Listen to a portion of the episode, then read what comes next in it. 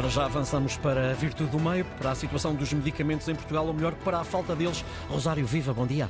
Bom dia, Ricardo Soares. A falta de medicamentos é cada vez mais um problema em Portugal. Certamente já lhe aconteceu sair do médico, ir à farmácia e dizer-lhe que só tem um medicamento para o dia seguinte, ou que o medicamento foi descontinuado, ou que está esgotado. E como não há uma lista de equivalentes terapêuticos, o farmacêutico não pode dispensar um alternativo. Resultado, tem de voltar ao médico e pedir nova receita. Tem acontecido isso, por exemplo, recentemente com os medicamentos para a diabetes, que tratam também a obesidade. Os picos de procura, a falta de matéria-prima, como o alumínio para produzir os blisters, a dependência de produção do mercado chinês, os preços baixos, porque as empresas não comercializam o que dá margens negativas, a exportação para os mercados mais rentáveis, são apenas alguns dos motivos para a escassez de medicamentos. Em 2022, dos medicamentos que foram descontinuados, 67% eram genéricos e de vez em quando a Infarmed, que regula o mercado, suspende as exportações até de medicamentos comuns, como o anti-inflamatório ibuprofeno ou paracetamol. O facto de Portugal ser um país em que os medicamentos são mais baratos torna convidativo vender para outros países. Este é um problema transversal a toda a Europa e por isso a semana passada a Comissão Europeia publicou uma primeira lista de medicamentos críticos para os quais a continuidade de fornecimento é uma prioridade e deve ser evitada a sua ruptura. Bom dia, Manuel Falcão e Mafalda Anjos. Uh, e aliás, Raquel Varela, muito bom dia. Este é um negócio com consequências para a saúde, Manuel? Bom dia, bom dia uh, Rosário, bom dia Raquel.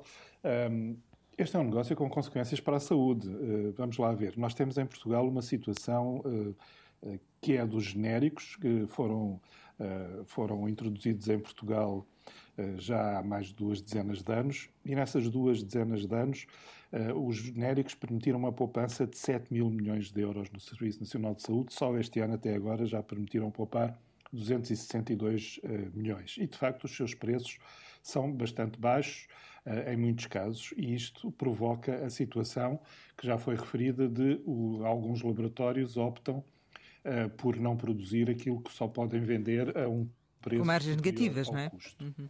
Exatamente. há duas, há duas propostas em cima da mesa, uma delas eh, do bastonário da Ordem dos Farmacêuticos, que recomenda, à semelhança do que existe noutros países europeus, eh, uma estratégia de reserva de medicamentos que garanta que há sempre uma quantidade mínima disponível.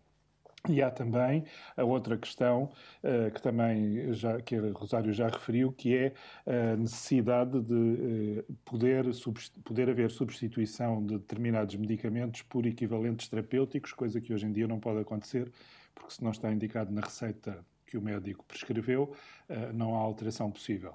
Portanto, estas, estas duas questões em conjunto podiam atenuar um pouco o problema. E há também uma, uma proposta da Presidente da Associação Portuguesa de Medicamentos Genéricos, a Apogen, que aponta para uma revisão anual do preço para os produtos que começam uh, a ser, uh, ter margens negativas exatamente para que não haja faltas de ruptura. E finalmente, sim, sim. E, finalmente, tem que haver, de facto, uma uh, maior vigilância sobre a exportação. Só este ano o Infermed já proibiu a exportação de 110 produtos e este é um caminho que provavelmente vai ter que ser visto com mais atenção também. Raquel, imagino também que partilhe destes, eh, destes, destas observações feitas por Manuel e, e, e que queira acrescentar outras. Olá, bom dia. Bom dia a ambos e aos ouvintes. Eu acho, porém, que a questão fundamental só pode ser resolvida a nível internacional, ou seja, tem que haver aqui uma intervenção uh, dos Estados, não a favor das farmacêuticas como tem sido, mas contra.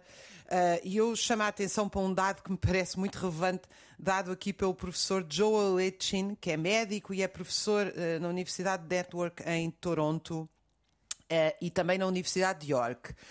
Uh, o mito das farmacêuticas, que é das empresas mais uh, obscenas que há no mundo, de que o dinheiro que ganham uh, é reinvestido em investimento e, portanto, justifica-se este negócio, cai por terra abaixo. Só 1,3% do dinheiro investido na indústria é que vai para investigação fundamental, que é aquela que leva a novos medicamentos. Só para se ter uma ideia, na França, entre 2005 e 2014, das 1031 drogas, medicamentos um, introduzidos no mercado, só 66 é que uh, eram consideradas trazer alguma vantagem. Uh, Uh, significativa. Portanto, nós estamos perante, aliás, há um filme magnífico chamado uh, O Fiel Jardineiro, eu penso que a tradução em Portugal foi assim, que retrata uhum. exatamente. Nós estamos perante um negócio que põe em causa a nossa vida. E, portanto, uh, quer dizer, a União Europeia reúne-se de emergência para mandar armas para a Ucrânia, para fazer outro tipo de, de de decisões que eu acho inaceitáveis, mas enfim. Publicou agora, agora uma lista também de medicamentos críticos, não é? Para a evitar... União Europeia tem que agir sobre as farmacêuticas, até porque eu chamo a atenção para isto. Não são as farmacêuticas que uh, têm poder para mandar nos Estados. Isto só é possível porque os Estados o permitem. Porquê? Porque os Estados são as reservas de mercado das farmacêuticas. Verdadeiramente, os grandes compradores são os Estados. Portanto, isto é um negócio, não só é um negócio de milhões, como é um negócio com risco zero, porque a reserva de mercado está assegurada pelo Estado. Portanto, eu não, não vejo que se possa resolver o assunto se não for. Claro, pode sempre tapar uh, tapa-se aqui, tapa-se ali, proíbe-se ali.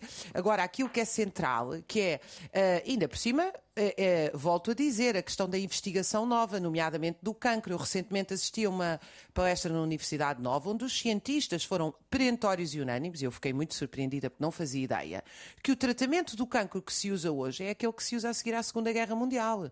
O que há são pequenas alterações, porque a estrutura é exatamente a mesma, que, como se sabe, é violentíssima para os doentes. Manuel, é, como é que se consegue criar este equilíbrio entre a sustentabilidade das empresas e as necessidades de, de saúde do, da população? Provavelmente eh, realizando alguns acordos mais abrangentes com a indústria. Eu uh, sou muito contra a intervenção uh, do Estado de forma abusiva, como sou contra lucros abusivos, uh, mas tem que haver um equilíbrio entre as coisas. Eu queria. E faz bem a Farmed quando suspende as exportações, por exemplo, não é?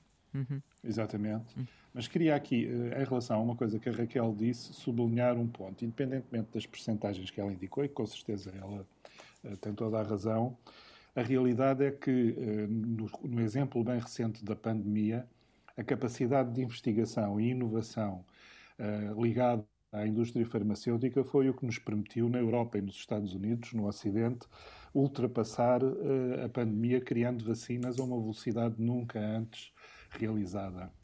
E há, nos últimos anos, imensos casos de novos medicamentos que surgiram para doenças específicas uh, que têm sido, inclusive esta dos diabéticos, que hoje em dia está em ruptura de estoque, que têm permitido aumentar a esperança de vida de muitíssimas pessoas. Portanto, há aqui um equilíbrio delicado Uh, toda, ninguém uh, faz um negócio para perder dinheiro e os laboratórios são um negócio e os Estados também têm que regular os negócios nesta área como regulam noutros. Portanto, este equilíbrio é que é o fundamental uh, e criando estas questões como a reserva estratégica de medicamentos, dificultando a exportação e fazendo, tendo uma posição equilibrada sobre os preços de venda no mercado. E, e, eventualmente também, Raquel, desenvolver mais a indústria em termos europeus, uma vez que que ela estava dependente em alguns aspectos da China?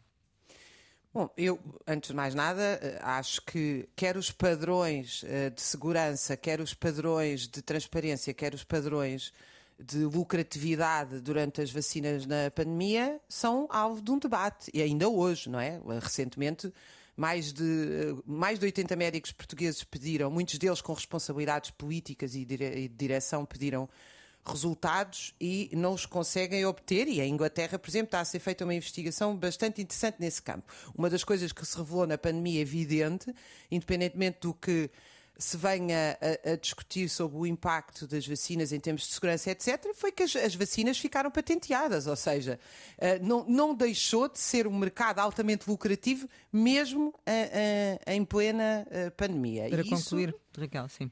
Isso é significativo sobre o que está em casa. Agora, o que eu acho que nós precisamos, nós precisamos de investigação pública e, portanto, não é o Estado a intervir no mercado, é o Estado a produzir medicamentos para salvar pessoas, sendo que, aliás, grande parte da investigação das farmacêuticas, eu gostava de sublinhar, ela é feita usando bolseiros mal pagos de universidades públicas em todo o mundo, bolseiros de doutoramento, pós-doutoramento, etc.